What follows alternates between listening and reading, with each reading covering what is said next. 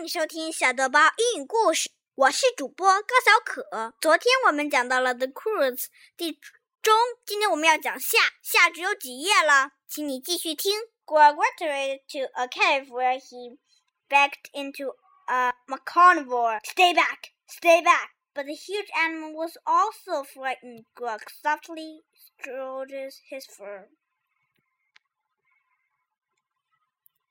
A shell blast filled the air.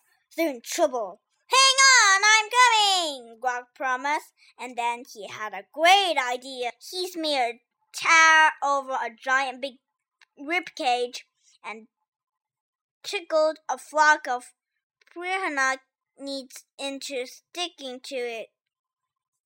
They flew toward the chest where Grug noticed the croco pup. Doubtless he scooped him up along with several other frightened animals. Finally, they flew across the chest and chased safely on the other side. The Croods were overjoyed.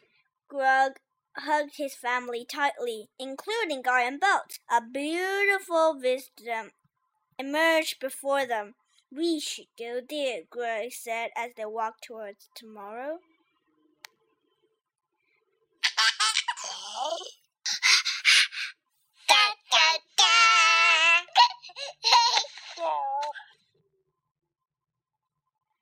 我的故事讲完了，谢谢大家，欢迎明天继续收听更多的故事。